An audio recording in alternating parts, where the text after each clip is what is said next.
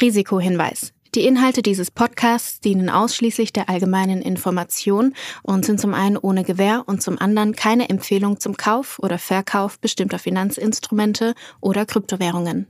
Die Podcast-Hosts oder Gäste haben unter Umständen Positionen in den besprochenen Finanzinstrumenten oder Kryptowährungen. Es handelt sich hierbei nicht um Anlageberatung. Ihr entscheidet selbst, was ihr macht.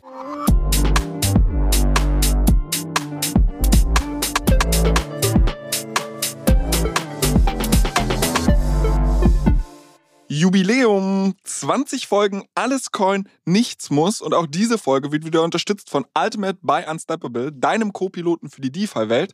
Ja, Julius, 20 Folgen, äh, es war ein wilder Ritt, 20 Wochen sind wir jetzt dabei. Ich habe sehr viel gelernt, ich habe sehr viel äh, Geld tatsächlich auch verloren.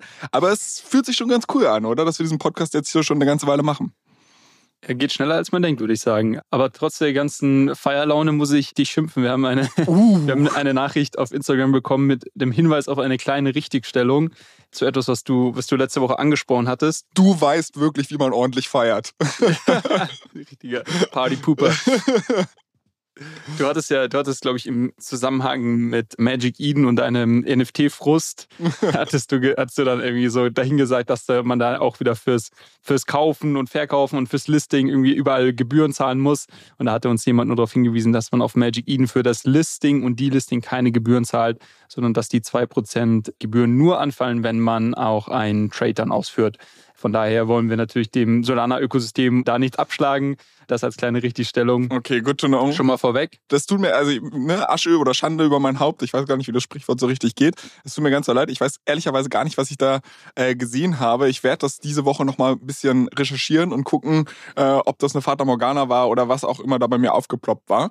Ähm, ja, aber vielen, vielen Dank erstmal für diese Richtigstellung und ein großer Dank an unsere Community, die uns ja fleißig sehr viele Fragen und auch immer mal Input schickt über unseren Instagram-Account allescoin-pod. Also das ist halt auch eine crazy Nummer. Ähm, so seit wie gesagt, 20 Folgen sind wir eigentlich dabei und äh, wir kriegen halt super viele coole Kommentare, Feedback, Kritik und so weiter, wo wir halt versuchen auch ein bisschen drauf einzugehen.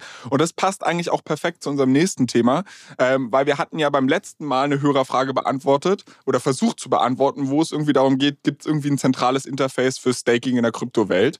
Äh, und da sind wir so ein bisschen, hatten wir halt rumgeschaut, aber nichts gefunden, was jetzt irgendwie so richtig zufriedenstellend war, hatten die Frage in die Community zurückgezirkelt und wir haben ein paar Antworten dazu bekommen. Vor allem Antworten, die witzigerweise alle übereinstimmen. Also uns haben mehrere Leute tatsächlich geschrieben, dass Ledger Live ein ganz cooles Interface hat, um auf mehreren Chains zu, zu staken.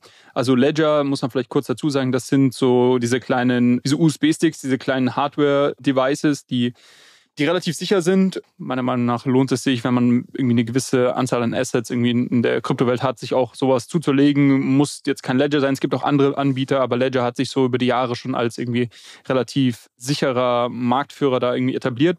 Und die haben vor ein paar Jahren auch mal auch so eine Software dazu noch gelauncht, die heißt Ledger Live.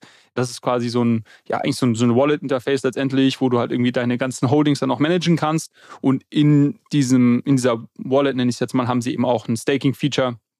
Und äh, das ist scheinbar sehr gut gemacht und darüber lassen sich einige Coins staken. Von daher, wer eh schon einen Ledger hat, kann sich das ja mal anschauen. Aber ich brauche einen Ledger dafür. Also ich kann das nicht einfach nur die Softwarelösung benutzen. Puh, gute Frage. Zirkeln wir an die Community zurück. nee, das kann ich mir auch selber anschauen. Ich habe äh, mehrere Ledger, das heißt, ich habe das bisher immer nur über den Ledger genutzt.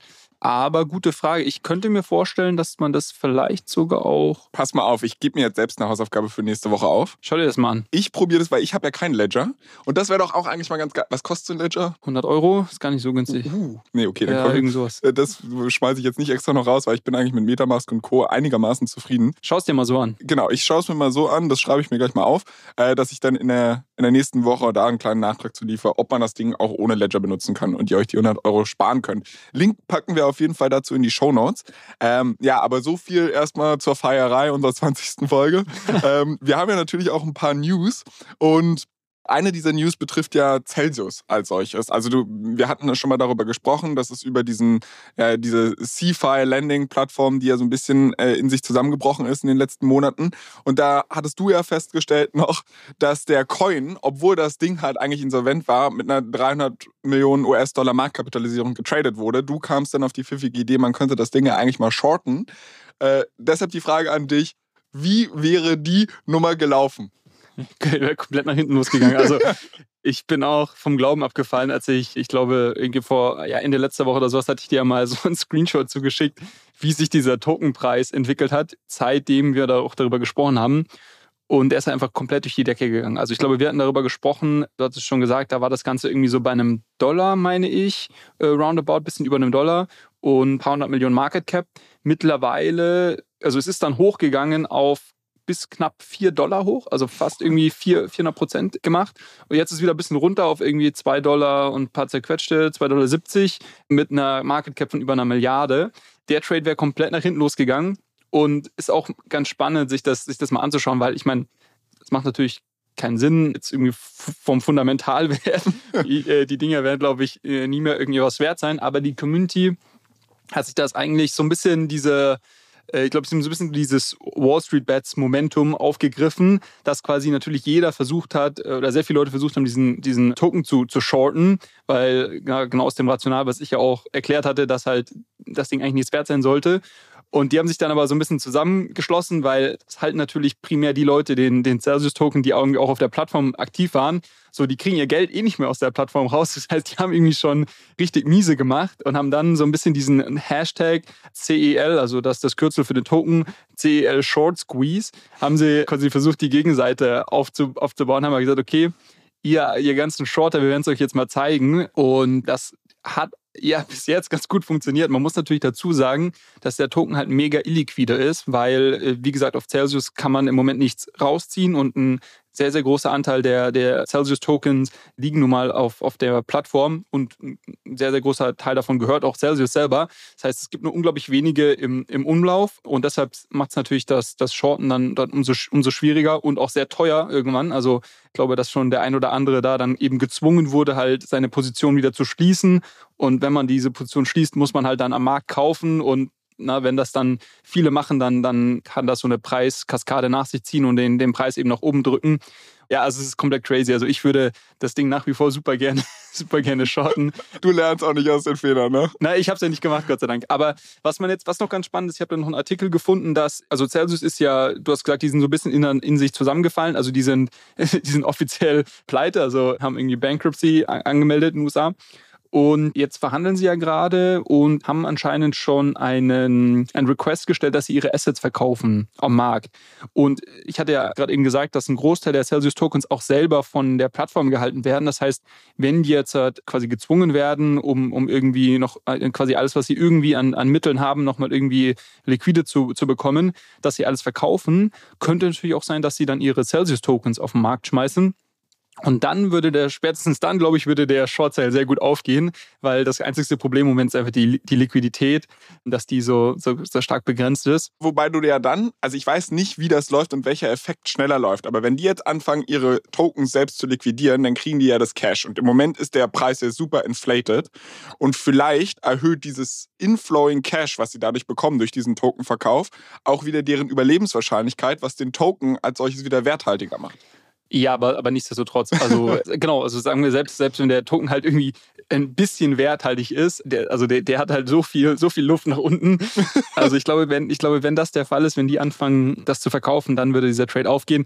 Aber ja, wir wollten es nur kurz als Nachtrag geben, weil ich hatte, ich hatte das ja mal angesprochen hier. Ich glaube, inhaltlich immer noch richtig, aber du hattest das ja damals auch so ganz schön als äh, Börsenweisheit hier irgendwie mit auf den Weg gegeben, dass quasi auch das Timing stimmen muss. Und ich glaube, in dem Fall hätte das, das Timing nicht gestimmt. Aber wir werden es mal, wir werden immer ein Auge drauf behalten und mal gucken, wo das Ding irgendwie in ein paar Monaten steht. Ja, also deshalb vielleicht auch nochmal der Hinweis, alles, worauf ihr hier hören solltet, ist der Disclaimer ganz am Anfang und den Rest eigentlich ignorieren, nämlich dass wir machen hier keine Anlageberatung, weil das kann halt auch ganz böse in die Hose gehen. Aber äh, nächstes Thema, so ein bisschen, wir hatten ja beim letzten Mal über den, das Verbot von dem Krypto-Tumblr äh, Tornado Cash gesprochen.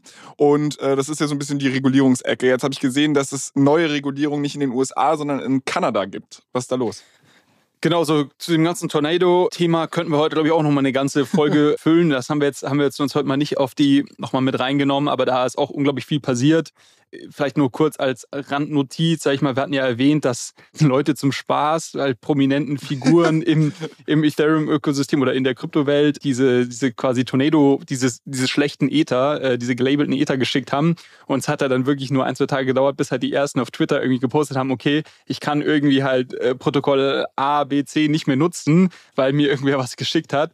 Und das ist schon, das ist schon crazy. Und dann haben auch Leute spekuliert, haben gesagt, okay, pass auf, Okay, die Story muss ich jetzt doch noch erzählen. Haben Leute gesagt, ähm, es gibt ja hier dezentrale äh, Lending Markets, sowas wie Aave, wo ich quasi meine Ether ähm, hinterlegen kann und, ähm, und kann dann dagegen einen Loan in Stablecoin zum Beispiel rausnehmen. Äh, das hatten wir schon mal besprochen, dieses Over-Collateralized Lending. So, äh, was dann jemand gesagt hat, gesagt, okay, pass auf, wir schicken einfach, wir schauen halt, wer große Positionen äh, auf Aave hat, welche Adressen das sind und schicken den allen irgendwie 0,1 Ether aus Tornado Cash und somit können die alle Aave dann nicht mehr benutzen, ähm, auf jeden Fall vom Frontend her, also auf der Webseite. Und ähm, quasi warten einfach nur darauf, bis die liquidiert werden, weil sie können ja ihre Position nicht, nicht selber schließen ähm, und äh, quasi das das Ziel war dann irgendwie so eine, so eine Mega-Kaskade an quasi Liquidierungen ähm, und, und Margin Calls nach sich zu ziehen und somit halt irgendwie äh, dann selber, selber am, am Markt günstig einkaufen zu können. Ja, die sind ganz schön äh, pfiffig, die Leute alle. Ne? Ja, yeah, das, das ist echt crazy. Also äh, man muss dazu sagen, dass diese ganzen, ähm, dass dieses ganze Blacklisting nur im Frontend funktioniert. Das heißt, wenn ich auf die Webseite gehe, ähm, und, und eine Adresse habe, die irgendwie im Zusammenhang mit, mit Tornado Cash stand, konnte ich jetzt letzte Woche zum Beispiel ähm, Aave und auch andere nicht mehr nutzen. Ähm, weil die halt auch gesagt haben, sie müssen irgendwie compliant sein. Ähm, auf einem Smart Contract Level ähm, hat das aber nicht funktioniert. Das heißt, ähm, und das ist jetzt vielleicht nur, nur als Info, also du kannst auch Protokolle nutzen direkt über den Smart Contract. Das heißt, du kannst auf einen Block Explorer wie zum Beispiel Etherscan gehen, musst dir nur die Adresse des, ähm, des äh, Aave Contract jetzt meinetwegen raussuchen, gibst die ein und dann kannst du auch darüber ähm, mit dem Contract interagieren und zum Beispiel, äh, weiß ich nicht, deine, deine ETH wieder rausholen, die du, die du hinterlegt hattest. Ähm, auch wenn das, das Frontend, sag ich mal, das nicht, nicht ermöglicht. Ist, man muss ein bisschen technischer sein und äh, muss sich da ein bisschen reinfuchsen. Also sicherlich nicht für jedermann äh, und jede Frau gedacht. Aber, du willst sagen, äh, ich krieg's nicht hin? nee, da, da, ja genau, wahrscheinlich. Aber, aber äh, ich wollte nur sagen, dass quasi dieser Masterplan, den ich da gerade eben skizziert hatte, dass der ähm, nicht aufgegangen wäre. Aber trotzdem, äh, darüber wollten wir gar nicht sprechen. Ja, weißt du, meine, meine schöne Kanada-Überleitung ist jetzt für die Katze. Ich wollte, also Tornado Cash war eigentlich nur als Überleitung gedacht, aber yeah. äh, anyways, es gab Regulierung in Kanada. Machen genau. wir es kurz und schmerzlos, was da passiert. Es gab Regulierung in Kanada und zwar haben die jetzt gesagt, ähm, die haben ein Limit eingeführt äh, für Altcoins und quasi haben die so eine äh, ganz lustige Unterscheidung getroffen und quasi gesagt, du Bitcoin, Ethereum, Bitcoin Cash und Litecoin, also diese vier Coins darfst du äh, in beliebigen Volumen handeln und, und besitzen pro Jahr.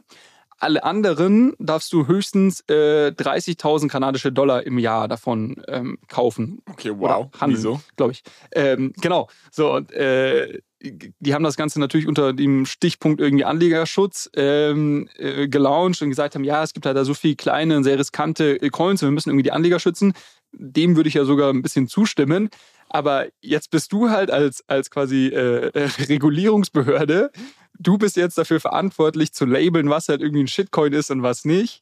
Und äh, machst das wahrscheinlich irgendwie einmal im Jahr, nehme ich mal an. So, die Kryptowelt dreht sich aber halt zehnmal schneller und wahrscheinlich irgendwie innerhalb von einem Jahr gibt es halt irgendwie äh, ganz, ganz viele neue Coins, die eigentlich äh, so als Shitcoin vielleicht nicht gelabelt werden sollten oder andere, die dann plötzlich in diese Kategorie reinfallen sollten.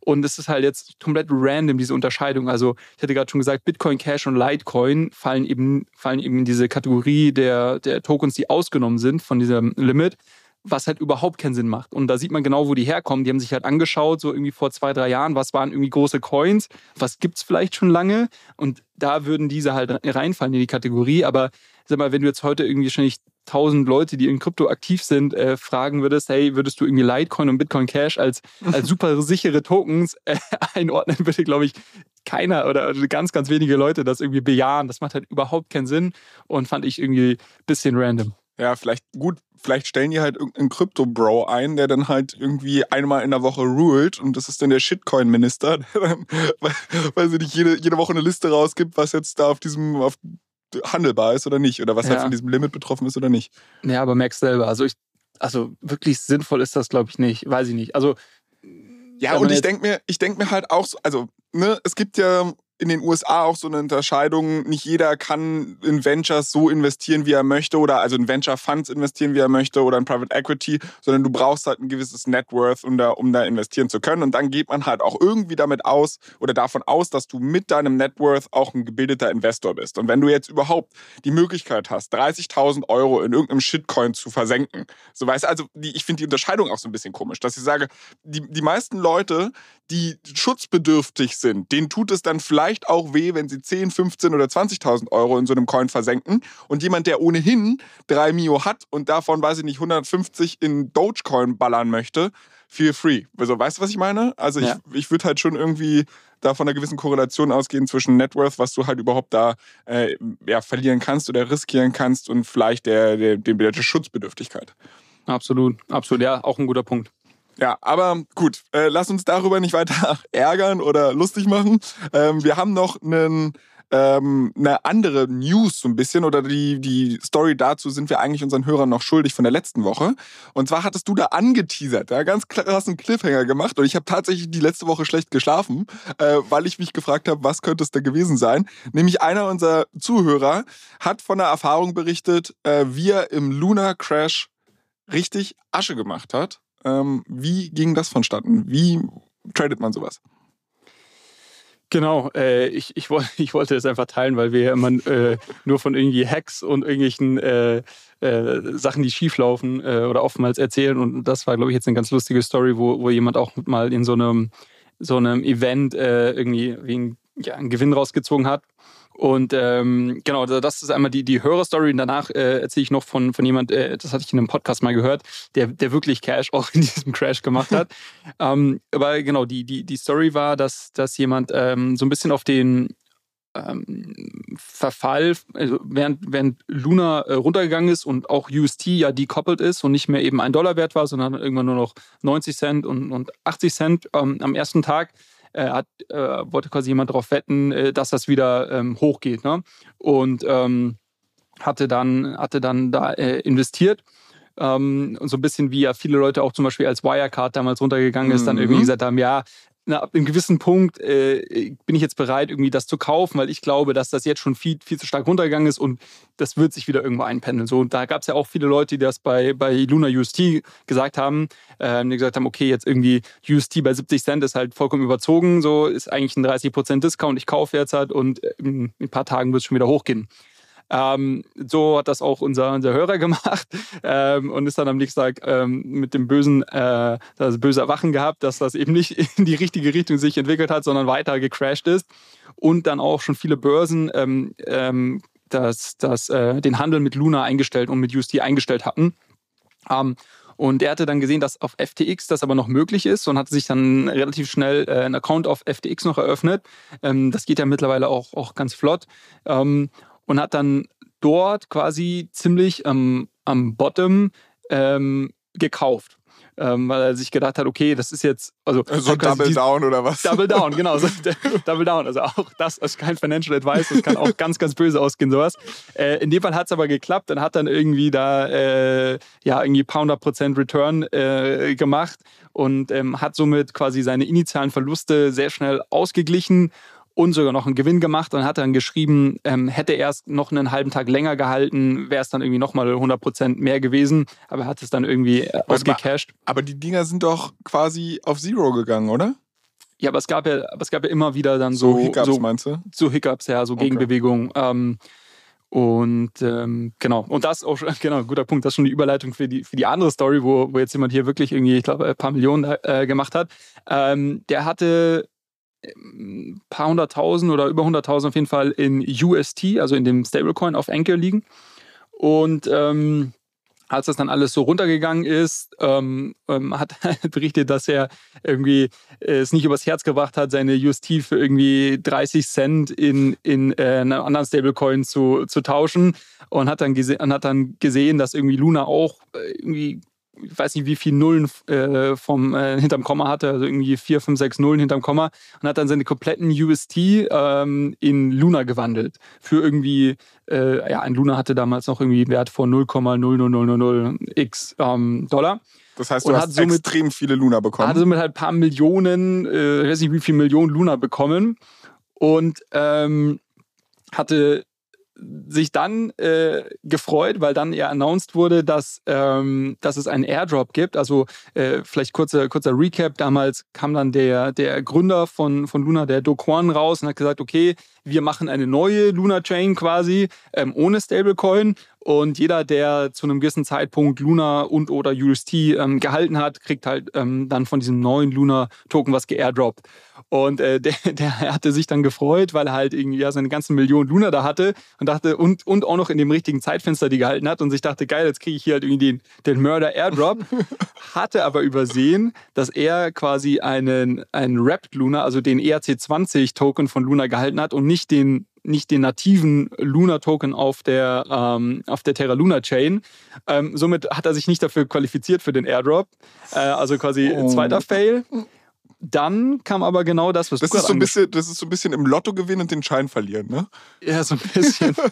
Nur in dem Fall erst und dann findest du, ja, ja, okay. In dem Fall gab es ein Happy End, hat den Schein dann wiedergefunden im Müll. Ähm, und zwar äh, war es dann nämlich auch so, dass Luna halt von dem absoluten Bottom irgendwie ein paar tausend Prozent nach oben gemacht hat. Ähm, klar, es war, nicht, war nichts wert, weil dann irgendwie hatte dann nur noch zwei Nullen äh, nach dem Komma oder drei Nullen nach dem Komma. Aber für den, für den User war das halt so viel, dass halt da irgendwie mehrere Millionen äh, rausgezogen hat. Da war ähm, auch die notwendige Liquidität da? Dass du denn so. Ja, genau, das hat er ihm beschrieben, dass sie dann irgendwie das so mit, mit ein paar Freunden zusammen über mehrere Tage äh, rausgezogen haben. Aber dadurch, dass so viele Leute nach wie vor, ähm, also das war dann irgendwie so ähm, ein paar Tage oder ein, zwei Wochen nach dem Crash, wo die Aufmerksamkeit immer noch da war und es immer noch genug Leute gab, die quasi irgendwie ein bisschen daran geglaubt haben oder auf jeden Fall ähm, spekuliert haben und, und quasi ähm, gedacht haben, dass Luna vielleicht dann doch nochmal irgendwie Richtung, weiß ich nicht, ein Cent oder ein Dollar hochgeht. Also das wären ja dann nochmal 100 oder 1000 äh, Prozent gewesen. Ähm, und dementsprechend war genug Liquidität da und er konnte es irgendwie über zwei, drei Tage konnte er das dann rausziehen äh, und somit auch mit einem dicken Plus am Ende rausgegangen. Äh, all das, warum erzählen wir das? Ich glaube, irgendwie einerseits irgendwie lustige Story ähm, und äh, ich glaube einfach auch, ja, auch in so Extremsituationen, ich glaube, äh, kann man halt auch irgendwie auf der, auf der Lucky Side sein am Ende des Tages.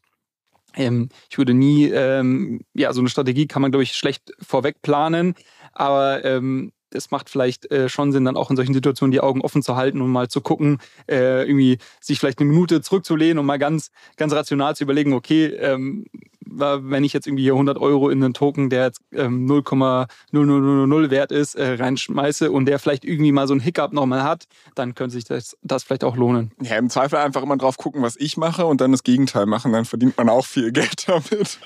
Wie, wie läuft denn dein gehebelter ETH-Trade eigentlich? Ähm, oh, das ist eine gute Frage, aber ich glaube, ich habe gestern mal geguckt, da war ich 5% im Minus, aber nach dem Hebel schon. Äh, okay. Dementsprechend, also ich bin noch drin, es läuft noch, ähm, wurde noch nicht outgecashed, also dementsprechend, äh, ich, ich bin da noch guter Hoffnung, dass es irgendwie vielleicht mal wieder nach oben geht und ich dann, dann tatsächlich das erste Mal Geld im Crypto-Space verdiene. Kleiner Verbraucherhinweis von unserem Werbepartner. Unstoppable Finance will Menschen überall einfachen Zugang zur Welt der Decentralized Finance ermöglichen. Das erste Produkt, das das Berliner Team rund um die Macher der Solaris Bank und der Börse Stuttgart Digital Exchange heißt Ultimate. Das ist eine mobile App, die Anlegern super easy Zugang zu geprüften und verifizierten DeFi-Produkten ermöglicht. Hab mir sagen lassen, dass die Profis sowas DeFi-Wallet nennen. Entscheidend ist, dass die Ultimate Wallet die Vermögenswerte der Nutzer nicht verwahrt. Die Nutzer behalten die Kontrolle über ihre Private Keys, haben aber die Möglichkeit, sie in der Cloud zu sichern, um sie vor versehentlichem Verlust zu schützen. Your Keys, Your Coins. Die Mission von Ultimate besteht darin, sowohl eine nutzerfreundliche App als auch kuratierten Zugang zu Protokollen bereitzustellen, auf die sich Nutzer verlassen können. Sozusagen ein Co-Pilot, um die DeFi-Welt mit Zuversicht zu navigieren. Ultimate ist made in Germany von den führenden Köpfen der Kryptoszene, weltweit verfügbar und internationale Top-VCs sind darin investiert. Für ausgewählte iOS-Nutzer beginnt in Kürze eine geschlossene Testphase. Wenn du dazugehören willst, dann melde dich auf der Warteliste von ultimate.money an, um über den Beta-Start benachrichtigt zu werden. Okay, aber während wir jetzt schon in der ganzen Zocker-Corner hier sind, im September gibt es ja den Merch, hoffentlich. Uns haben relativ viele Fragen erreicht, wie man das Ding denn jetzt am besten traden sollte. Genau, also ähm, ich habe da auch die Woche mich nochmal äh, noch ein bisschen schlau gemacht, nochmal ein paar Sachen auch nachgelesen. Also zum, zunächst haben uns äh, mehrere Fragen erreicht, wie man denn seine Coins am besten halten sollte, wenn es jetzt so ähm, zu so einer Fork kommt ähm, ob man die auf, einer, auf der Exchange lassen soll ähm, oder lassen kann, ob man äh, die auf jeder unhosted Wallet, ähm, sei es jetzt irgendwie einen, einen Ledger ähm, oder auch so eine Metamask halten kann. Was und ist eine unhosted Wallet? Das ist quasi das, was nicht bei Coinbase und so Co. Co liegt. Genau, das sind quasi non-custodial, also die okay. Äh, okay, okay. Wallets, die du selber verwaltest, wo du dein Private Key ähm, selber in der Hand hältst und, und damit quasi für die, für die Sicherheit verantwortlich bist. Okay. Genau.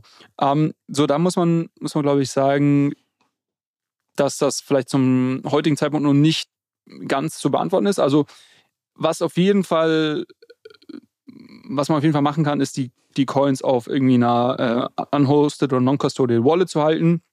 Das heißt, irgendwie Metamask ähm, oder auch eine Ledger. Also, da gibt es keinen Unterschied.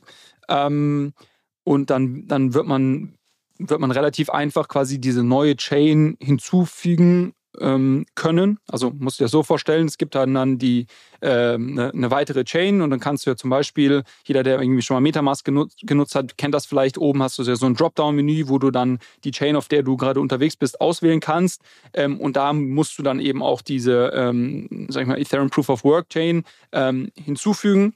Ähm, und, und dann wirst du dort auch deine, deine entsprechenden Assets sehen, weil was passiert quasi in dem Moment, wo die Fork passiert, wird es einfach quasi die Datenbank eins zu eins äh, kopiert und, und somit musst du doch nicht erst darauf warten, dass dir irgendjemand was, was schickt, sondern das existiert dann quasi in dem Moment, wo die, wo die Chain geforkt wird. Ähm, da vielleicht nur der Hinweis, ich bin mir nicht sicher, wie einfach man auf dem Ledger diese neuen Chains hinzufügen kann. Ähm, das müsste man sich mal anschauen, wobei das ähm, mit, dem, mit der Ledger Live Software vielleicht auch irgendwie einfacher zu handeln ist. Ähm, auf Metamask ist es eben relativ trivial, so, so weitere Chains hinzuzufügen. Das wäre so die einzigste Überlegung, die ich hätte jetzt ähm, bei, der, bei der Abwägung, ob man die Coins auf einem Ledger hält oder ähm, dann irgendwie in einer Metamask Wallet oder sowas ähnlichem. Ähm, und dann gibt es noch die Frage, wie schaut es denn mit den Börsen aus? Da ist es so, dass ähm, weil auf der Börse hast du ja in der Regel keine eigene Wallet, sondern quasi äh, die, die Börsen haben diese großen Pool-Wallets und ähm, ein Teil davon na, gehört halt dir, aber ähm, das wird quasi intern in der, in der, in der in Software von der Börse oder in der Datenbank von der Börse dann verbucht. Und ähm, da ist es in der Regel so, dass die Börsen dann den Airdrop oder die Fork auch an ihre User weitergeben. Ähm, in der Vergangenheit war das auf jeden Fall so. Ich hatte ja auch schon erwähnt in der letzten Folge, dass die Börsen natürlich auch ein Interesse haben, diese neuen Tokens, die es dann gibt, diese Fork-Tokens, dann auch relativ zeitnah zu listen, weil natürlich äh, über hohes Trading-Volumen bei denen auch relativ viel ähm, an Fees ähm, verdient werden kann. Und somit würde ich mal davon ausgehen, dass die großen Börsen diese ähm, Tokens dann auch entsprechend weitergeben und dir quasi automatisch gut schreiben in deinem Account und idealerweise auch die Tokens zeitnah listen, sodass du dann auch relativ ähm, schnell die verkaufen kannst, wenn du das denn möchtest oder noch mehr kaufen, wie auch immer. Ähm, da würde ich aber auf die Statements von den einzelnen Börsen warten. Die werden sich sicherlich da positionieren, ähm, rechtzeitig noch vor dem Merch und werden das irgendwie announcen. Ähm, und dann kann man da immer noch ähm, sich entsprechend aufstellen. Das heißt, wenn irgendeine Börse sagt, nee, wir, wir werden das irgendwie nicht weitergeben, weil wir wollen quasi die Proof of Work äh, gar nicht erst supporten oder wollen das gar nicht erst anfassen, dann, und man, dann müsste man seine Coins entsprechend abziehen auf eine, auf eine Metamask oder was auch immer, ähm, um dann auf Nummer sicher zu gehen. Und ähm, ja, was, was vielleicht auch noch ein Thema ist, ich weiß nicht, äh, manche Leute werden vielleicht auch Wrapped ETH halten oder so Wrapped Assets. Ähm, die, äh, glaube ich, da lohnt es sich dann auch, die in native ähm, ähm, ETH ähm, umzuwandeln zum Beispiel, weil einfach davon auszugehen ist, dass, dass die die meisten ähm, äh, dem, dem meisten Werk dann in den, in den Forked, Forked Assets haben werden. Also ein, ein äh, Proof of Work Wrapped ETH wird vielleicht nicht automatisch dann auch eins zu eins zu einem äh, Proof of Work ETH handeln. Ähm, und um, um dieses Risiko einfach zu umgehen, äh, könnte man die Wrapped ETH dann auch entsprechend zurücktauschen. Ähm, der Kurs ist ja relativ, also diese, das ist ja relativ liquide und der Kurs ist da eigentlich eins zu eins. Von daher, das äh, sollte jetzt kein Problem sein. Ähm, genau, das war die erste Frage, die uns, die uns da, ähm, die uns viele gestellt hatten. Dann ist die weitere Frage, wie verhält sich das denn mit so einer Fork? Ähm, ist ja eigentlich ein bisschen wie so ein Airdrop anzusehen. Also du kriegst ja, ohne was zu machen, quasi einfach äh, Assets gut geschrieben und die Frage ist jetzt halt, sprechen, sprechen wir hier über ein 1 plus 1 ist gleich 3 oder ein quasi äh, 1 äh, plus 1 ist äh, gleich 2 oder sogar weniger Moment. Na, die, die Frage ist ja ein bisschen, wenn jetzt halt irgendwie Leute diesen, der Proof of Work Chain ähm, ein bisschen, ein bisschen Wert zuschreiben, meinetwegen initial 5% oder 10% von dem, was sie irgendwie der Proof of Stake Chain zuschreiben, ähm, ist dann automatisch die Proof of Stake Chain auch in so 5 bis, ja. genau, 5 bis 10% weniger wert. Oder wird die, entwickelt die sich auch positiv, weil der Merch halt ein großes Event ist und du hast halt so am Ende mehr Mehrwert geschaffen, als, äh, als zuvor vorhanden war. Das ist so ein bisschen die Frage. Da kann man sich natürlich jetzt ähm, äh, Historie anschauen und kann sagen, okay, wie hat sich das denn in der Vergangenheit bei diesen, ähm, es gab ja ein paar Bitcoin-Forks und eben auch die Ethereum Classic ähm, Fork damals, wie hat sich das denn dort verhalten? Und äh, wenn man sich das anschaut, sieht man schon, dass so irgendwie 5, 6 Prozent ähm, ein, ein, ganz, guter, ganz guter Wert ist, ähm, den man jetzt mal annehmen, annehmen kann. Ähm, es gibt dann kurz, kurzfristig auch oftmals so, so Price äh. Das heißt, bei der Bitcoin Cash zum Beispiel war, glaube ich, mal zwischenzeitlich irgendwie 25 Prozent von dem Bitcoin-Wert. Also das ist dann so komplett die Säcke gegangen, hat sich dann aber relativ schnell auch wieder eingependelt. Also äh, ich würde mal irgendwie konservativ äh, davon ausgehen, dass man vielleicht irgendwie einen Airdrop in Anführungszeichen in Höhe von 5 bis 6 Prozent erwarten kann. Ähm, aber, aber, warum wird das nicht eingepreist? Also das ist ja super ineffizienter Markt dann, wenn ich jetzt irgendwie historisch so einfach einen Daumen anlegen könnte und sagen könnte, ja, okay, 5 bis 6 Prozent, weil in, in der Logik würde ich ja jetzt anfangen, Ether zu kaufen, weil dann habe ich diese 5 bis 6 Prozent Yield. Genau, aber du hast natürlich auch das Preisrisiko dann von dem ETH. Du weißt ja nicht, wie der sich verhält. Und das ist eben jetzt genau die Frage, wie, wie verhält sich der ähm, ähm, bei, einem, bei einem Merge und ähm, quasi hast du am Ende unterm Strich dann wirklich diese 5 pro 6 Prozent Rendite. Und ähm, deshalb sehr schlaue Leute versuchen quasi eine, eine, eine neutrale Strategie ohne ähm, Exposure ähm, aufzusetzen, um diese einfach nur diese 5 bis 6 Prozent Yield abzu, abzugrasen, was du gerade auch beschrieben hast. Und da gibt es jetzt unterschiedliche Strategien. Ich wollte mal eine jetzt mal hier mitbringen, weil manche werden auch ein bisschen technischer, ein bisschen komplexer. Aber ich glaube, eine, die vielleicht auch nachvollziehbar ist und ganz spannend ist, ähm, ist zu sagen, okay, ich gehe long ähm, Spot ETH. Das heißt, ich kaufe ETH ähm, und shorte Staked ETH. Ähm, Staked ETH äh, ist dieser ST-ETH-Token, der von Lido rausgegeben wird. Das hatten wir ja hier auch mal ähm, beschrieben. Lido eben so ein, so ein Staking-Service für, für Ethereum, auch für, für andere Assets. Ähm, und wenn man dort eben ein ETH parkt, bekommt man so ein Staked ETH ausgeschüttet. Und ähm, der, der Staked ETH sollte sich natürlich im Preis sehr na, ähnlich zu einem ETH-Token äh, verhalten. Somit, wenn man quasi long dem, dem Spot-ETH geht und short Staked ETH, hat man relativ wenig Preisexposure. Ähm, hat aber den Vorteil davon, dass man quasi ähm, einen Spot-ETH hält, dass man eben sich für diesen Airdrop, nenne ich es jetzt einfach mal, also für diese Fork oder Forks, wir wissen ja noch nicht, wie viel das geben wird, qualifiziert.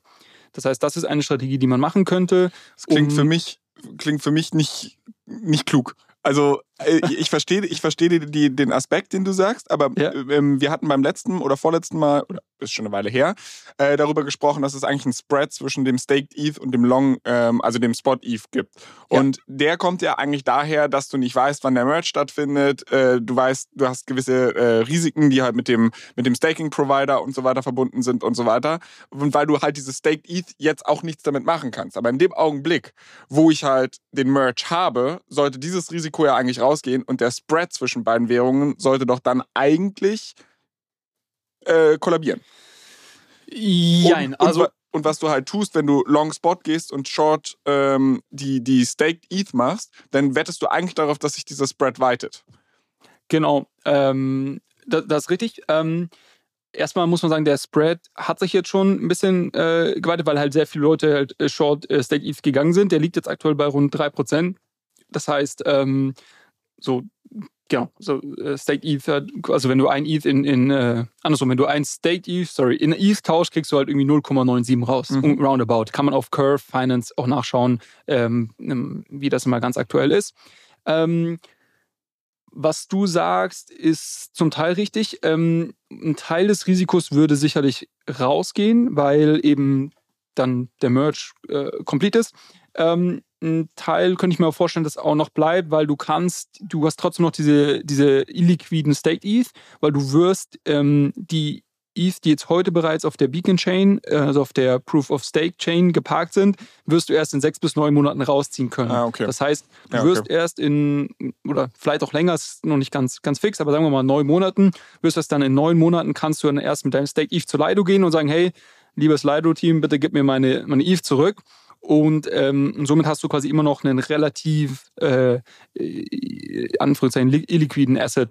Ähm, und deshalb ist, ist die Frage, ob quasi dieser, dieser Spread, also den Verlust, den du über den Spread machst, ob der quasi diese 5 bis 6 Prozent Yield, die du möglicherweise ja, kriegst, ob das wettmacht. Also Ne, alles kein, äh, ich, ich habe unterschiedliche Strategien mal rausgesucht und das ist einfach eine, glaube ich, die man auch hier ähm, äh, vielleicht, vielleicht ähm, ja nicht ganz, ähm, nicht ganz so viel technischen ähm, und Trading-Know-how irgendwie erklären kann. Ähm, das haben auf jeden Fall einige Leute gemacht. Ist, hat natürlich auch wieder, wieder einige Risiken, äh, aber vor allem halt die Frage, wie entwickelt sich diese äh, ETH-Stake-ETH-Ratio und auch was für Kosten es natürlich mit dem Shorten ähm, äh, verbunden sind. Ja. Aber das könnte man machen. Also quasi jegliche Strategien, wo du sagst, okay, ich habe kein Preisexposure auf Ethereum und auf ETH, ähm, aber ich halte quasi, ich qualifiziere mich für die Forks, indem ich halt ähm, Spot ETH in meiner, in meiner Wallet halte. Wenn man das irgendwie äh, hinbekommt, das sind halt alles Strategien, um, die spannend sein könnten. Dann hast du hier noch in unser Google Doc reingeschrieben, irgendwie Aave Utilization. Ähm, was zur Hölle hat das mit, mit dem Merch zu tun? Ähm, genau, ich hatte vorhin schon gesagt, ähm, dass das äh, Aave so, so eine Landing-Plattform ja ist. Und ähm, jetzt ist eben auch hier die Frage, ähm, quasi, wer ist, wer ist denn noch bereit, ähm, seine ETH zu verleihen? Äh, weil wir haben ja gerade gesagt, dass eigentlich die, die ideale Strategie ist, quasi, so, also, um sich für die Forks zu qualifizieren, so viel ETH wie möglich in seine, in seine Wallet zu haben ja. ähm, und somit. Ah, okay. Ja, ja, verstehe. Weiter. genau. Und somit äh, macht es eigentlich, habe ich eigentlich wenig Anreiz, meine, meine ETH, ETH zu verleihen. Ähm, und das ist jetzt auch so ein Thema, was die Woche ein bisschen diskutiert wurde. So was passiert eigentlich mit diesen ganzen Landing-Plätzen, äh, wenn jetzt keiner mehr bereit ist, ähm, seine ETH wirklich zu verleihen, beziehungsweise wie entwickelt sich halt dann der Zinssatz auf diesen Landing-Plattformen und der ist jetzt schon extrem hochgegangen. Ähm, weil, weil das ist doch, das ist doch eigentlich voll geil. Ich kann mir noch einfach extrem viel Ether kurz vorm Merchline dann habe ich die in meiner Wallet, zack, ich kriege die ganzen Ether, die dann was wert sind und gebe die wertlosen Ether wieder zurück. Genau, das geht halt so lange gut, bis du quasi die Gebühren, die du für diese Leihgabe bezahlst, ähm, so hoch sind wie der Erwartungswert deiner, ähm, deines Airdrops oder der Forks, die du dann gut geschrieben bekommst. Und das wollte ich eben damit kurz ansprechen. Da sieht man jetzt schon, diese Strategie haben jetzt schon einige Leute quasi angefangen. Ähm, und die Zinsen sind jetzt schon hochgegangen. Die sind jetzt, glaube ich, schon irgendwie bei 3% oder sowas. So, und jetzt die Frage, wie sich das weiterentwickelt. Aber auch da äh, sieht man halt, dass, dass Leute schon an allen Ecken äh, versuchen, sich irgendwie zu positionieren. Ähm, genau, das Thema wollte ich mal mitbringen. Und dann natürlich ähm, ist noch so ein bisschen die Frage, was sind Strategien, die die unterschiedlichen Proof of Work Chains, die es vielleicht geben wird, ähm, machen können, um äh, möglichst viel Mining Power zu bekommen. Weil du kannst dir ja vorstellen, dass diese unterschiedlichen Proof of Work Chains miteinander im Wettkampf um Rechenkapazität ähm, stehen, weil natürlich die Chain, die die meisten Miner dann ähm, ähm, bei sich hat, auch natürlich die ist, die am sichersten ist und somit halt irgendwie am, am wertvollsten, sag ich mal. Und ähm, jetzt äh, gab es schon welche, die gesagt haben, okay, der, einer der ersten äh, Schritte, die wir machen werden, ist das EIP 1559 zurückzunehmen. Das ist die Änderung, die es letztes Jahr bei Ethereum gab, die quasi ähm, ähm, dazu führt, dass jetzt diese Tokens verbrannt werden. Wir hatten ja mal darüber gesprochen, dass quasi ein Großteil der Transaktionsgebühren, äh, die auf äh, Ethereum stattfinden, ähm, verbrannt werden oder genutzt was? werden, um Tokens zu verbrennen, was den Minern letztendlich ins Fleisch schneidet. Ähm, und die haben jetzt schon, gab schon welche, die gesagt haben, das erste, was wir machen, ist das rückgängig, liebe Miner. bei uns, bei uns gibt es richtig viel Gebühren. Ähm, deshalb kommt man bitte auf unsere Proof of Work Chain. Ähm, und ich wollte das einfach nur mal äh, hier, hier anteasern, um, um was, was, ja aber witzigerweise auch ein gewisses Gerange ist denn zwischen den Nutzern der Blockchain und wiederum den Providern der Blockchain. Ne? Weil du halt sagst, in dem Augenblick, wo du das nicht mehr verbrennst, wird der Coin wiederum inflationärer, was dann wiederum mehr Gebühr einfach für den, für den Nutzer der Blockchain ist.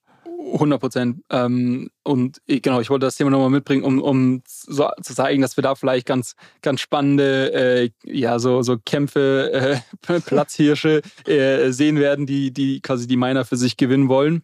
Und mal gucken, wie das am Ende des Tages dann, ja, wo das dann rausläuft und ob sich nicht vor dem Merge einfach die größten Mining Pools eh schon zusammentun und sagen, okay, das ist die eine Proof-of-Work-Chain, weil äh, in, am Ende des Tages ist es, glaube ich, in deren Interesse, eine starke Proof-of-Work-Chain zu haben, ähm, versus halt irgendwie drei, vier Forks, die gegeneinander kämpfen und im Zweifel dann alle auf Null gehen.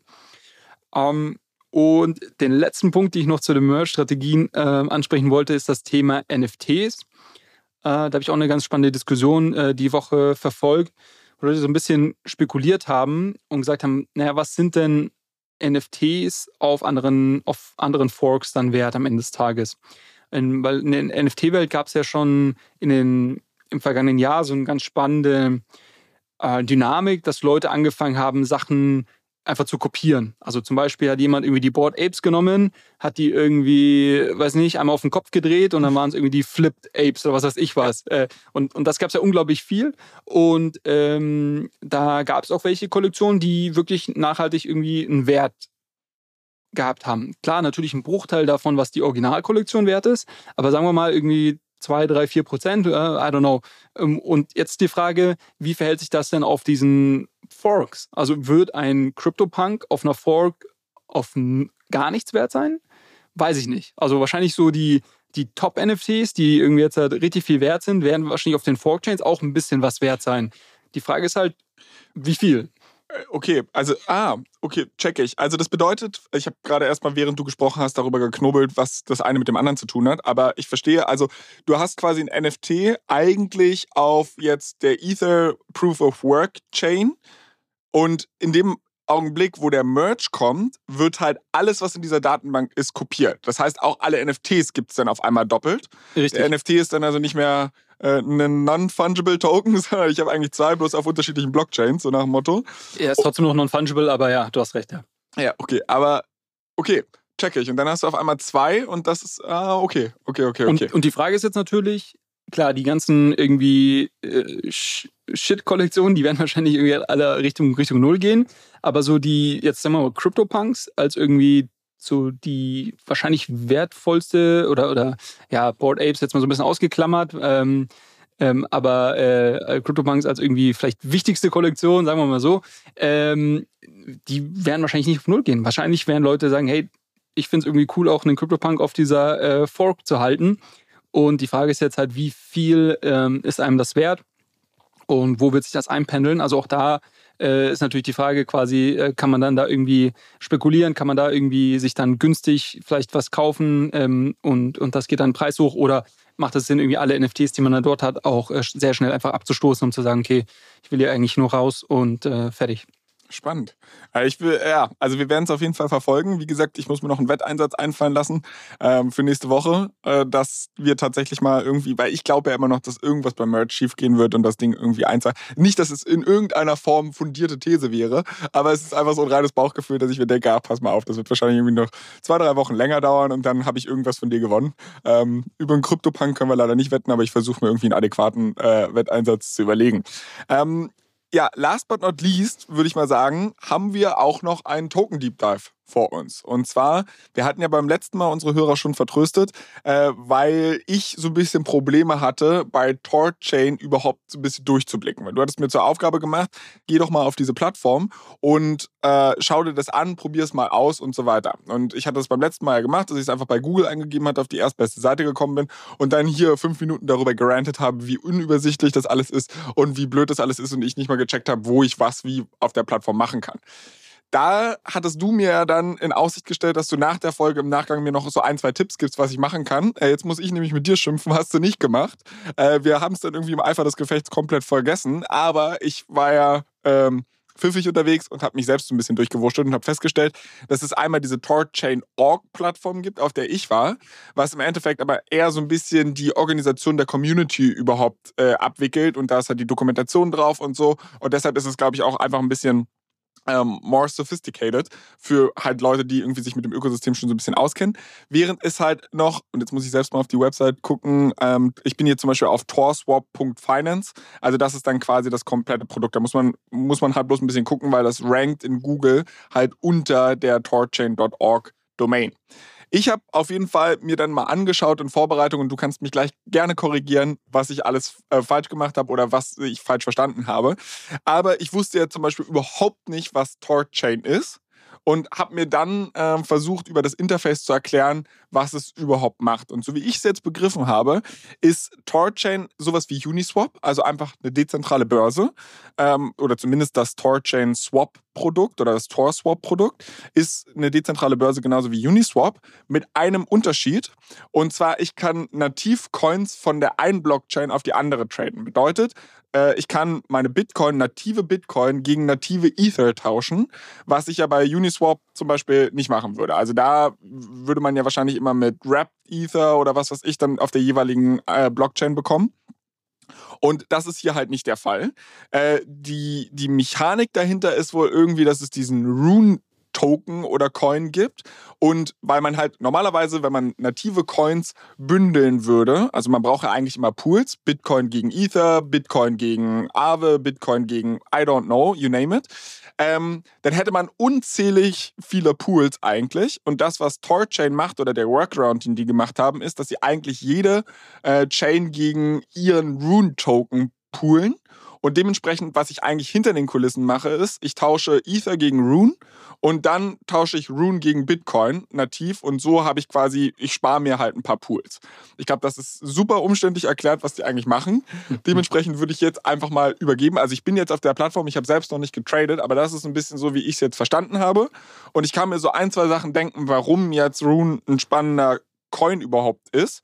Weil gerade wenn wir diese ähm, Mehrdimensionalität oder sage ich mal diese ähm, dieses gleichzeitige Bestehen mehrerer Blockchains haben, dann kann das halt schon eine Anwendung sein, die super relevant ist, das ist mir klar. Aber bevor ich jetzt hier weiter schnacke und irgendwie kompletten Unsinn wieder rede oder verwirrenden Unsinn rede, äh, würde ich einfach dir das Wort mal überlassen und mir zu sagen, was habe ich falsch gesehen, was habe ich richtig gesehen.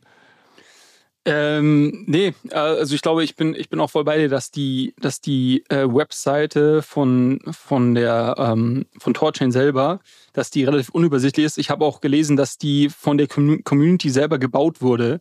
Ähm, und so schaut die auch ein bisschen aus, finde ich. Äh, also jetzt nicht nur optisch, aber auch inhaltlich ist das irgendwie nicht, nicht sehr übersichtlich. Ähm, ich glaube, was nicht ganz richtig ist, du hattest gesagt, dass ähm, du dann auf TorSwap äh, gegangen bist und dass das das Produkt ist. Ähm, das ist quasi ein Produkt. Ähm, und das Produkt von Torchain selber ist aber eine Blockchain. Also die, okay.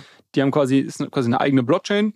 Ähm, das ist im Übrigen auch, also wenn ich dich da nochmal kurz unterbrechen darf, das ist auch ehrlicherweise, was mich bei dem Produkt wieder verwirrt hat. Also ich bin dann auf der richtigen Seite gewesen und auch wenn ich da dann raufgehe, habe ich die Möglichkeit zwischen äh, ganz vielen verschiedenen Produkten. Also da stand dann auch irgendwie sowas wie Tor Wallet und ich wusste jetzt gar nicht so ganz genau, was ist eigentlich deren Produkt oder was, was konkret soll ich denn jetzt eigentlich machen. Ich bin dann halt auf das Swap-Produkt gegangen, weil ich es ja. halt irgendwie Richtig, richtig. Also, äh, ich mal, was, was grundsätzlich richtig ist, also das, das, das Kernprodukt ist eine eigene Blockchain. So, und, und was diese Blockchain ermöglicht, aber ist eben ähm, schon das, was du gerade auch gesagt hast, ist der, der quasi ähm, der Tausch von nativen Tokens gegeneinander über unterschiedliche Chains hinweg. Ähm, und jetzt gibt es halt unterschiedlichste Produkte, sage ich mal, ähm, die in Interfaces, also Apps ähm, oder Web-Apps bauen, damit du eben mit dieser, mit dieser Blockchain interagieren kannst. Manche davon hat die Community selber gebaut, das wäre jetzt so ein Tor-Swap. Wiederum andere sind, werden halt einfach irgendwelche größeren ähm, Decentralized Exchanges sein, die quasi oder, oder Aggregatoren, die quasi dann ähm, äh, Torchain auf irgendeine Art und Weise integrieren und du quasi dann dort, ähm, ähm, sagen wir mal, du bist auf irgendeiner Exchange, auf irgendeiner Decentralized Exchange und tauscht halt über, über die Torchain im Hintergrund dann irgendwie deine ETH gegen BTC, wenn du halt zum Beispiel ähm, native Assets möchtest. So, das heißt, ähm, das, das, genau, das, das Produkt ist eher so, so ein bisschen quasi Backend, würde ich mal sagen. Ähm, und es gibt jetzt unterschiedliche äh, Frontends, die das quasi implementieren und deshalb hast du da halt irgendwie, du hast ja letztes Mal auch erzählt, da gibt es dann so eine Tabelle, die eigentlich total verwirrend ist und deshalb mhm. hast du da halt so viele unterschiedliche, unterschiedliche Sachen. Okay. Ähm, genau. So, und ähm, die, was jetzt halt, was natürlich ganz spannend ist, wir haben ja schon mal in der Vergangenheit auch darüber gesprochen, dass es quasi dieses ähm, Problem von, vom Bridging, also von unterschiedlichen Blockchains, die miteinander kommunizieren, dass das halt irgendwie so ein, ein recht großes Problem ist und dass es jetzt da unterschiedliche ähm, Designmöglichkeiten gibt. Und auch hier, wir hatten ja schon mal über das Blockchain, das Scaling-Trilemma gesprochen. Es gibt auch so ein, äh, so ein Bridging-Trilemma, wenn man so möchte ähm, das so ein bisschen beschreibt, was, was unterschiedliche ähm, Probleme sind oder, oder Schwierigkeiten ähm, und, und sag ich mal, die Trade-offs, die man dann im Design von seinem ähm, Bridging-Protokoll, äh, die, man, die man machen muss. Und da geht es eigentlich um, um drei Sachen. Das eine ist quasi ähm, ähm, native Assets, also das native Assets äh, eigentlich immer bevorzugt äh, sind äh, gegenüber irgendwelchen Wrapped oder synthetischen Assets, weil die natürlich wieder gewisse Sicherheitsrisiken mit sich bringen. Hatten wir in ähm, irgendeiner Folge auch schon mal gemacht. Können wir irgendwie, schreibe ich in die Shownotes rein, dass, ja. in welcher Folge wir das besprochen haben? Genau. Ähm, das äh, zweite Thema ist quasi Unified Liquidity. Das hast du gerade eben schon angesprochen, weil du natürlich, wenn du irgendwie mehrere Chains miteinander ähm, verbindest und jetzt auf jeder Chain eigene Liquiditätspools äh, hast, ähm, skaliert das halt ja exponentiell natürlich, je mehr Chains du dazu nimmst. Und ähm, deshalb ist quasi eigentlich äh, es erstrebenswert, einen Liquiditätspool zu haben, gegen den dann die unterschiedlichen Chains traden können. Ähm, dann skaliert das Ganze linear. Ähm, und das, das dritte ist ähm, so die Instant Finality. Das heißt, dass du halt äh, in dem Moment, wo du auf irgendwie Chain A tradest, auch weißt, dass du dann auf Chain B deine, deine Assets bekommst. So, das sind halt so, so ähm, Probleme, sag ich mal, vom, vom Bridges. Und äh, deshalb ist Torchain da eigentlich eine sehr, sehr spannende Lösung, weil, ähm, und ich wiederhole es jetzt ein bisschen, du hast schon einen Teil davon gesagt, ähm, weil sie es eben ermöglichen, native Assets zu traden ähm, und somit eben nicht äh, Rap, man nicht Rap Assets ähm, anfassen muss. Und es eben diese Liquiditätspools gibt, ähm, in dem der native Coin, also sei es jetzt ein Bitcoin, ein Ether, ein AVAX ähm, und auch andere, ähm, immer gegen Rune, dem nativen Coin von der Torchain-Blockchain, getradet werden und ich somit immer nur pro Coin einen Liquiditätspool habe, was natürlich das Ganze viel, viel effizienter macht. Um, so das erstmal so, so grund, grundsätzlich vom, vom, vom Konzept her. Und was quasi dann passieren würde, jetzt auf dem High-Level, sagen wir mal, ich möchte irgendwie äh, ETH gegen Bitcoin tauschen, ähm, dann könnte ich ähm, von meiner ETH-Adresse über irgendein Interface, was eben Torchain implementiert hat, zum Beispiel TorSwap, hat es ja schon erwähnt, ähm, könnte ich dann dorthin gehen und kann dann meine, meine Wallet ähm, connecten und könnte dann quasi ETH ähm, an eine Adresse schicken, äh, also quasi ETH verkaufen. Ähm, das ist dann quasi eine, eine Adresse, äh, die äh, von, von, von einer Torchain-Node ähm, ähm, äh, kont kontrolliert wird die sehen dann, okay, hier hat, hier hat jetzt der Julius ETH eingezahlt und würden dann quasi simultan ähm, auf der, der Bitcoin-Chain den, ähm, den entsprechenden Gegenwert an Bitcoin an eine Adresse, die ich zuvor angegeben habe, äh, losschicken. Und ähm, so, das, so, so funktioniert das High-Level.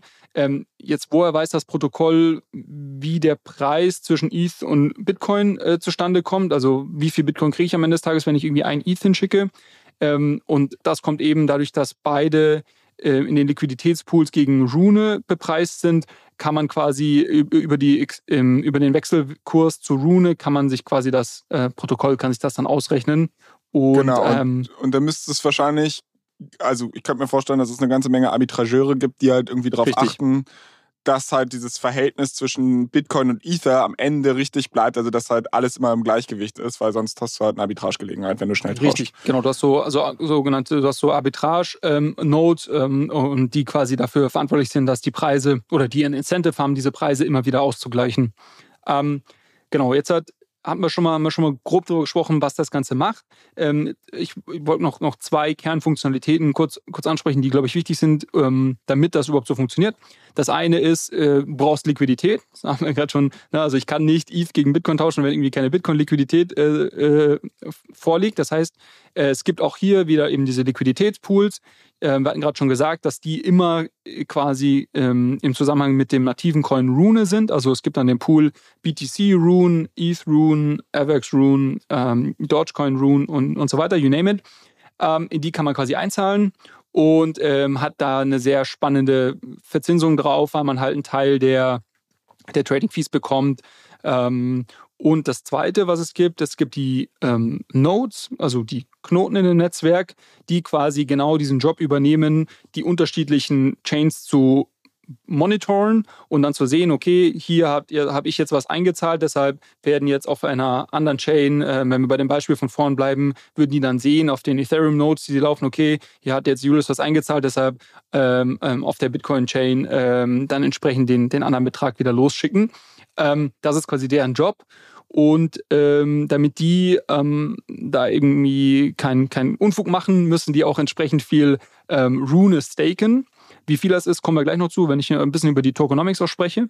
Ähm, aber das ist quasi, das kennst du auch aus anderen Chains, wo wir schon gesprochen haben. Ähm, Ethereum, also eigentlich bei jeder Proof of Stake Chain sind ja die, diejenigen, die die Nodes laufen lassen, darüber incentiviert, dass sie quasi relativ viel Kapital irgendwo hinterlegen. Ähm, und wenn sie quasi irgendwas Schlechtes machen, dann wird ihnen das weggenommen. Und deshalb hast du quasi so diesen ökonomischen Anreiz, ähm, auch das Richtige zu machen. Und auch die ähm, kriegen natürlich dann ihre Rewards dafür, dass sie diesen Service leisten. Ähm, und das ist quasi so das, das Geschäftsmodell. Also Liquidity Provider und Nodes sind halt zwei super zentrale ähm, Parteien in diesem, in diesem Ökosystem oder in der Blockchain. Also ich meine, ich habe ja hier vor einer Woche noch extrem über die ganze Nummer gehatet und mittlerweile, ich bin relativ hyped. Also muss ich ehrlich zugeben, so ich meine, ich soll ja, äh, ich ja auch ein bisschen den Skeptiker und, und kritischen Part übernehmen. Äh, aber ich muss sagen, ich finde das eine sehr, sehr smarte Lösung. Also, wenn man in diesem ganzen Krypto-Space nicht so drin ist, ne? Und ich vor 20 Wochen also da guckst du darauf und dann verstehst du das Problem ja überhaupt nicht, was gelöst wird. So, dann tauchst du irgendwie ein, machst deine ersten Erfahrungen mit irgendwelchen Bridges, sagst irgendwie auch alles doof. Warum kann man nicht einfach so tauschen? Und die haben ja eigentlich einen sehr, sehr smarten Mechanismus gefunden, weil insbesondere auch dieses Liquidity Pool Ding, das ist ja auch sowas sehr kryptonatives. Also ich kenne es zum Beispiel so aus der Börsenwelt nicht. Da gibt es halt andere Formen von Market Making und so. Ja. Und, und das ist ja schon ein sehr, sehr smarter Ansatz, überhaupt diese Liquidity Pools und damit halt eine Dezentralisierung äh, zu schaffen und so. Und das dann in dieser Welt wiederum diese Lösung so zu finden, das finde ich, also ich weiß noch nicht, ob der Token dadurch ein gutes Investment ist oder was weiß ich. Aber ich finde halt einfach die Lösung so schön smart. Also keine Ahnung. Aber naja, egal. Wer, wer kommt auf sowas? Also wer, wer hat sich das ausgedacht? Ähm, genau, also das Team, die haben äh, ursprünglich das Ganze mal 2018 äh, gestartet, haben auch da ein bisschen Geld eingesammelt, äh, paar Millionen ähm, von der Community und auch von VCs. Ähm, waren am Anfang ähm, anonym und ein paar Leute sind aber dann irgendwie doch an die Öffentlichkeit gegangen. Wie sammelt ähm, man anonym Geld von VCs ein? Das das passiert on a daily basis in der wow. Kryptowelt. Okay. Ja. Na gut. äh, da kann man auch mal, kann man auch mal zu sprechen. Ähm, Genau, aber mittlerweile sind ein Teil des Teams auch bekannt ähm, und auch quasi öffentlich. Ähm, so ähm, kam dann auch über die Jahre dass darüber, dass es letztes Jahr zum Beispiel ein paar Hacks gab auch ähm, und ähm, da natürlich dann auch irgendwie das, das Team natürlich an die Öffentlichkeit gehen muss und das irgendwie erklären muss und irgendwie die Roadmap und ähm, es gibt auch eine relativ große Community hinter dem Projekt hat er schon gesagt, dass die Webseite und so weiter, das ist ja alles irgendwie community-driven, diese unterschiedlichen, da gibt es dann irgendwie Wallets und es gibt irgendwie, äh, ja, zig Webseiten, die alle in irgendeine Referenz an quasi Tor und diese ganze äh, Saga dahinter haben. Ähm, das heißt dann irgendwie, es gibt Asgard und ach, was weiß ich was. Äh, ich kenne mich da auch zu wenig aus, äh, ähm, um, um, diese ganzen Referenzen äh, an die, an die. Asgarbex heißt das. Äh, ja, genau, genau. Äh, gibt, gibt total viel solche Sachen.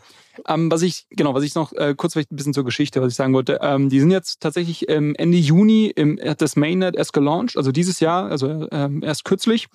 Ähm, und nach vier Jahren Entwicklungszeit. Also äh, das Ding wurde jetzt auch nicht über Nacht zusammengeschustert, sondern äh, gibt schon relativ lange. Zuvor gab es ein, so eine Art Testnet, das hieß Chaosnet, was jetzt eine ganze Zeit live war, ähm, um ja einfach zu testen, äh, weiterzuentwickeln und so weiter. Aktuell ist eben das Mainnet mit sieben äh, Chains, die angebunden sind live. Es ist irgendwie Bitcoin, Ethereum, äh, ich glaube, also Dogecoin, Dogecoin auf jeden Fall. Ich glaube Avalanche. Das wichtigste. ja, genau, genau. Und noch ein paar andere. Aber es gibt auch Pläne, äh, weitere Chains in Zukunft hinzuzunehmen. Also das ist davon auszugehen, dass das, dass das weiter wachsen wird.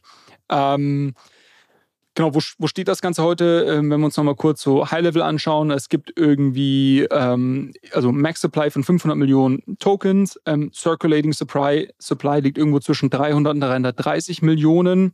Ähm, bei einem Coin-Price heute irgendwie von 2,30 Dollar kommst du halt irgendwie auf knapp 700 Millionen Market Cap und äh, ist so ungefähr ähm, von der Größe her der äh, 70, Platz 70 von, von der Größe der Coins nach Market Cap gelistet.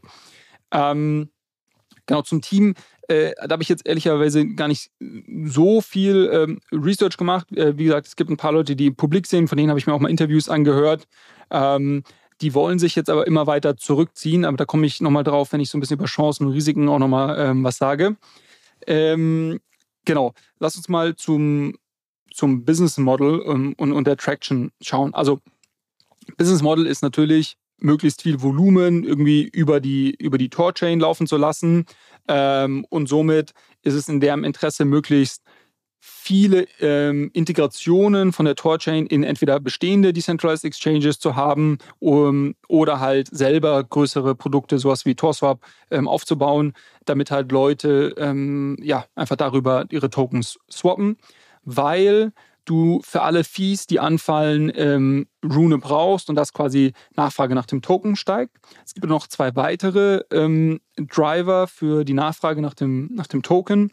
Ähm, und das ist zum einen äh, die Liquidity Provider. Das heißt, wenn du sagst, okay, wir werden irgendwie mehr Volumen über die Torchain haben, dann brauchst du natürlich auch entsprechend höhere ähm, Liquidität ähm, und somit würde die, die TVL, also Total Value Locked auf der Chain, sich erhöhen. Ähm, und man muss jetzt wissen, dass in diesen Liquiditätspools immer eins zu, ähm, also ein Dollar Wert von Bitcoin, dann auch ein Dollar Wert an, an Rune liegen muss, damit die halt eben ausgeglichen sind. Und das dritte sind die Node Operator, die auch nochmal ähm, Rune staken müssen. Und ich hatte vorhin gesagt, dass die ähm, incentiviert sind, über die Höhe des Stakes auch keinen Quatsch zu machen. Ähm, und ähm, das kommt daher, dass sie zweimal so viel Rune ähm, staken müssen, wie ähm, Non-Rune-Assets in den Liquiditätspools sind. Und ich, wir gehen das jetzt mal durch ein Beispiel, was das genau bedeutet. Also, sagen wir mal, du hast 60 Millionen Assets in den Liquiditätspools, die nicht Rune sind. Also das ist Bitcoin, Ethereum, Dogechain, irgendwelche Stablecoins, you name it. Dann muss quasi nochmal das gleich, die gleiche Menge, also auch nochmal 60 Millionen an ähm, Rune in den Liquiditätspools liegen, weil wir hatten ja gerade gesagt, damit die ausgeglichen sind, ist das quasi immer im gleichen Verhältnis, eins, also 1 zu 1 von, vom, Dollar, vom Dollarwert. Die Node Operator sind äh, dazu äh, incentiviert, zweimal so viel wie die Non-Rune Assets, die in den Liquiditätspools sind, also das sind diese 60 Millionen, ähm, zu staken. Ähm, und somit hättest du dann eben schon mal allein äh, quasi äh, nochmal 120 Millionen äh, Dollar Wert an Rune, die gestaked werden über die Node Operator. Mhm. Wenn, wir uns, wenn wir uns das jetzt mal heute anschauen, wie, wie schaut es jetzt heute aus? Die Werte sind gar nicht so off. Heute hast du 140 Millionen TVL. Ähm, das heißt, die, die Hälfte davon sind, sind quasi Rune, die in den Liquiditätspools sind, und 170 Millionen Bonded Rune also 170 Millionen Dollar wert äh, äh, Bonded Rune. Das sind die eben, die die ähm, Node, Node Operator staken. So, und dann siehst du schon, dass das alleine schon irgendwie ähm, drei, ein bisschen über 300 Millionen ähm, Dollar sind, die in dem, dem, Netzwerk drin sind. Und der Market Cap ähm, von, dem, von der ganzen Chain jetzt irgendwie heute mit knapp 700 Millionen. Das heißt, da wird nur ein Multiple von irgendwie nochmal 2,x ähm, drauf eingepreist, um das gesamte Ding heute zu bewerten. Ähm, wenn man sich das historisch anschaut, lag, da, lag dieses Multiple in der Vergangenheit eher so bei vier bis fünf, teilweise auch noch höher. Ähm, und da sieht man schon, dass das jetzt auch durch den ganzen Crash in den letzten Monaten halt ordentlich runtergegangen ist und der Tokenpreis da sehr drunter gelitten hat. Also der ist irgendwie 90 Prozent unter, unter All-Time-High auch. Okay, wenn ich das richtig verstehe, dann könnte dieser Crash und auch diese Multiple Compression vielleicht eine Chance darstellen. Ne? Also, dass man sagt, okay, vielleicht kommt man wieder zu dem Multiple, den man vorher hatte. Das Ökosystem wächst als solches. Also, ich habe relativ gutes Bild über die Chancen wir waren jetzt aber sehr hyped, was dieses Projekt angeht. Deshalb lass uns mal am besten mit den Risiken anfangen. Äh, du hattest gerade schon gesagt, es gab ein, zwei Hacks, über die man, glaube ich, sprechen muss. Ähm, was gibt es für weitere Risiken abseits davon? Ja, vielleicht erst noch ganz kurz nochmal eine, nochmal so zum Chancenteil nochmal irgendwie zusammengefasst. Ähm, wie du schon sagst, also quasi das Ganze wurde, ist ganz schön runtergegangen im, im Crash. Und wenn man sich, sich das anschaut, wie die Tokenomics gestrickt sind, also wie viel Rune eigentlich eh immer locked up ist, dadurch, dass es gestaked werden muss oder in Liquiditätspool steckt, ähm, ist das, kann das halt schon sehr attraktiv sein.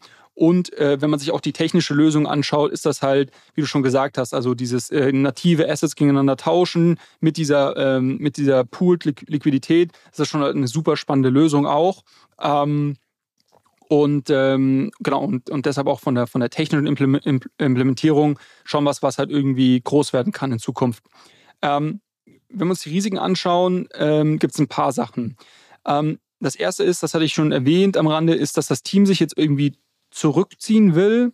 Ähm, so, das Ganze ist eh sehr stark äh, community-driven, was natürlich jetzt erstmal nicht verkehrt ist, aber ich frage mich auch dann so ein bisschen, okay, du brauchst halt oftmals schon irgendwie dann so, so ein paar Leute, die auch das Ganze einfach vorantreiben. Und, und wenn ich mir jetzt anschaue, ähm, so viele DAOs, die wirklich so komplett dezentral gemanagt sind, da geht am Ende des Tages halt irgendwie nicht viel voran, weil halt irgendwie zu viele Leute mitsprechen und zu viel äh, äh, Abstimmung sind am Ende des Tages ähm, und halt irgendwie zu wenig ähm, passiert. Das heißt, ähm, da weiß ich nicht genau, was das bedeutet mit dem Zurückziehen, ähm, aber da sehe ich so ein bisschen die Gefahr, äh, dass das halt irgendwie vielleicht in so ein so ein Vakuum fällt und halt irgendwie Gut, nicht mehr also bei Bitcoin weiß man nicht mal, wer es genau gemacht hat. Funktioniert doch auch.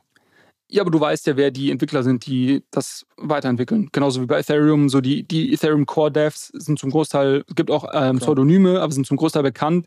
Ähm, und du weißt halt, da sind halt, es geht ja mehr darum, worum es mir geht, äh, dass jemand Fulltime daran arbeitet okay. und quasi dahinter steht. Äh, und, und deshalb, also da, da muss ich auch fairerweise sagen, stecke ich jetzt nicht im Detail drin, aber für mich klang das so ein bisschen nach, okay, warum ziehen die sich jetzt zurück und quasi haben sie auch sichergestellt, dass genug Ressourcen trotzdem weiterhin daran arbeiten? Das ist die Frage, die ich stellen möchte.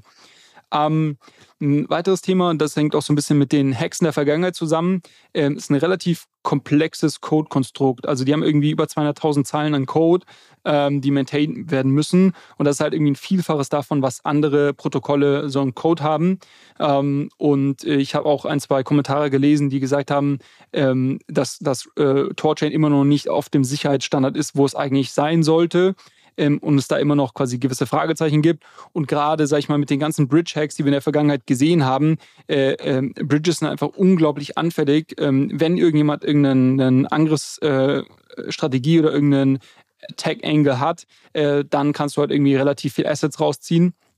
Ähm, und dann gerade, wenn jemand so eine große Code-Komplexität hat, ähm, ja, muss man, glaube ich, noch ein paar Fragezeichen dahinter machen. Nichtsdestotrotz muss man auch sagen, dass sie da in der Vergangenheit echt äh, gute Fortschritte gemacht hatten und auch aus diesen Hacks, die es in der Vergangenheit gab, immer, äh, immer wieder gelernt hatten und es jetzt auch schon lange da keine Probleme mehr gab. Ähm, dann äh, gibt es noch das Thema Regulierung. Du Kannst du dir jetzt vorstellen, ähm, sagen wir mal, die schließen noch mehrere Chains in Zukunft an, auch sowas wie Monero, also auch diese ganzen Privacy Coins. Dann hätte ich quasi mit der Tor-Chain ein dezentrales Protokoll, wo ich anonym äh, meine ETH gegen Monero und auch andere Privacy Coins tauschen kann ähm, und so quasi auch mein Geld theoretisch waschen könnte. Ähm, oder auf jeden Fall halt irgendwie ja, ähm, auf andere Chains bekommen kann. Ähm, das ist ja nichts anderes, also ich mal, was heute auch über Tumblr und so weiter gemacht wird. Und wir haben jetzt letzte Woche gesehen, was halt dann äh, mit solchen Tumblern passiert. Und das ist, glaube ich, schon auch eine Gefahr, die ich hier sehe, dass wenn das Ganze zu stark von den falschen Leuten genutzt wird, dass das dann halt irgendwie äh, als so eine Art ja, Bad Actor angesehen wird und vielleicht irgendwie stark reguliert wird oder sogar verboten wird. Also ich glaube, das, das Risiko gibt, gibt es. Ähm, und äh, den letzten Punkt, ähm, den hatte ich noch gelesen. Also es gibt natürlich den nativen Rune-Coin, der, den gibt es ja halt auf der Torchain selber, also das ist der, der Coin dieser Blockchain. Und jetzt gibt es aber aktuell unterschiedliche Implementationen von diesem Coin auf anderen Chains. Also es gibt quasi den Wrapped-Rune auf, auf der ERC20, also im Ethereum-Standard. Es gibt das gleiche auf der Binance-Chain, die by the way auch angebunden ist, hat, ähm, hat ja vorhin, äh, glaube ich, nicht gesagt. Ähm, und äh, was jetzt Torchain aber gesagt hat, ist, dass sie diese nativen Implementationen auf anderen Blockchains nicht mehr unterstützen werden in Zukunft, sondern nur noch ihren nativen Rune-Coin unterstützen werden.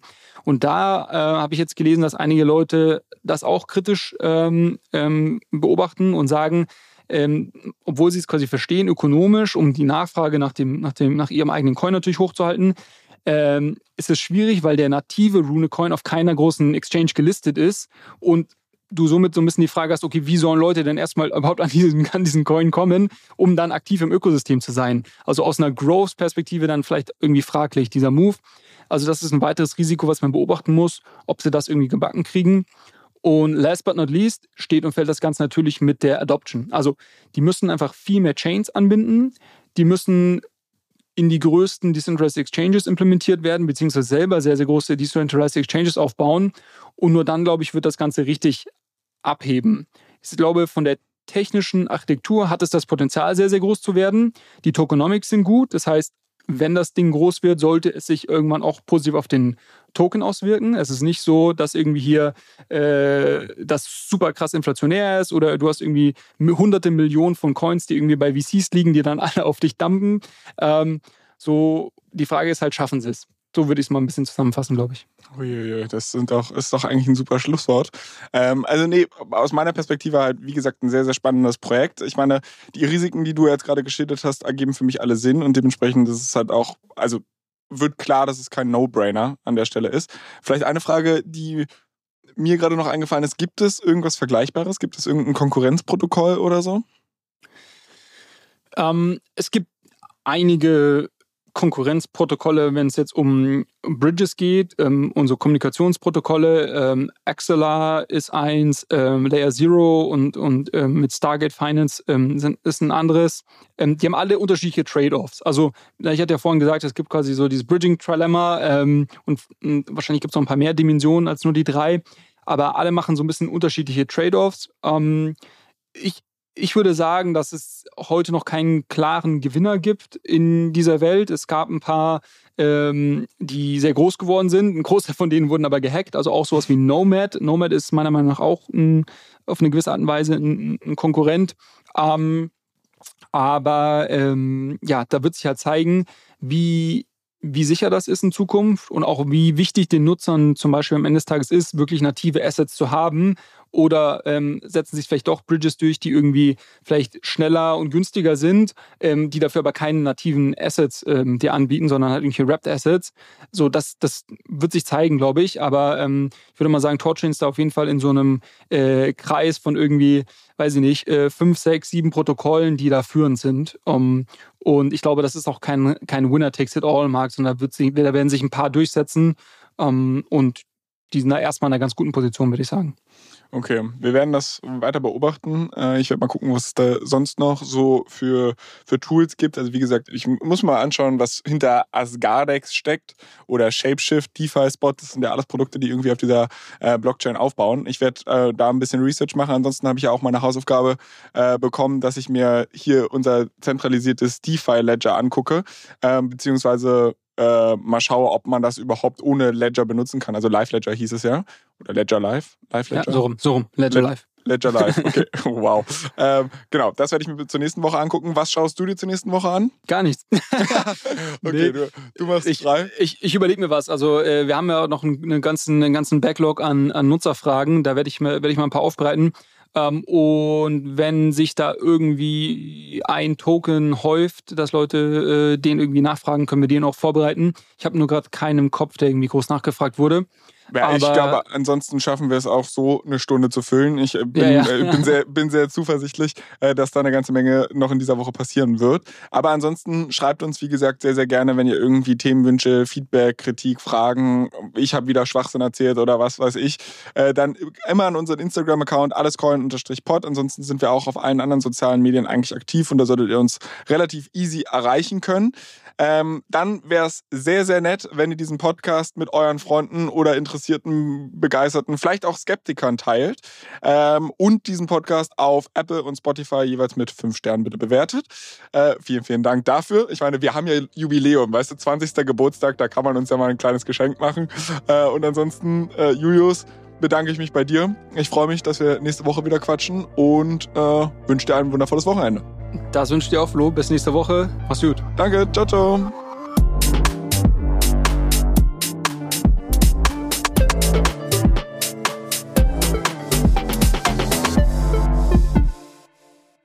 Dieser Podcast wird produziert von Podstars bei OMR.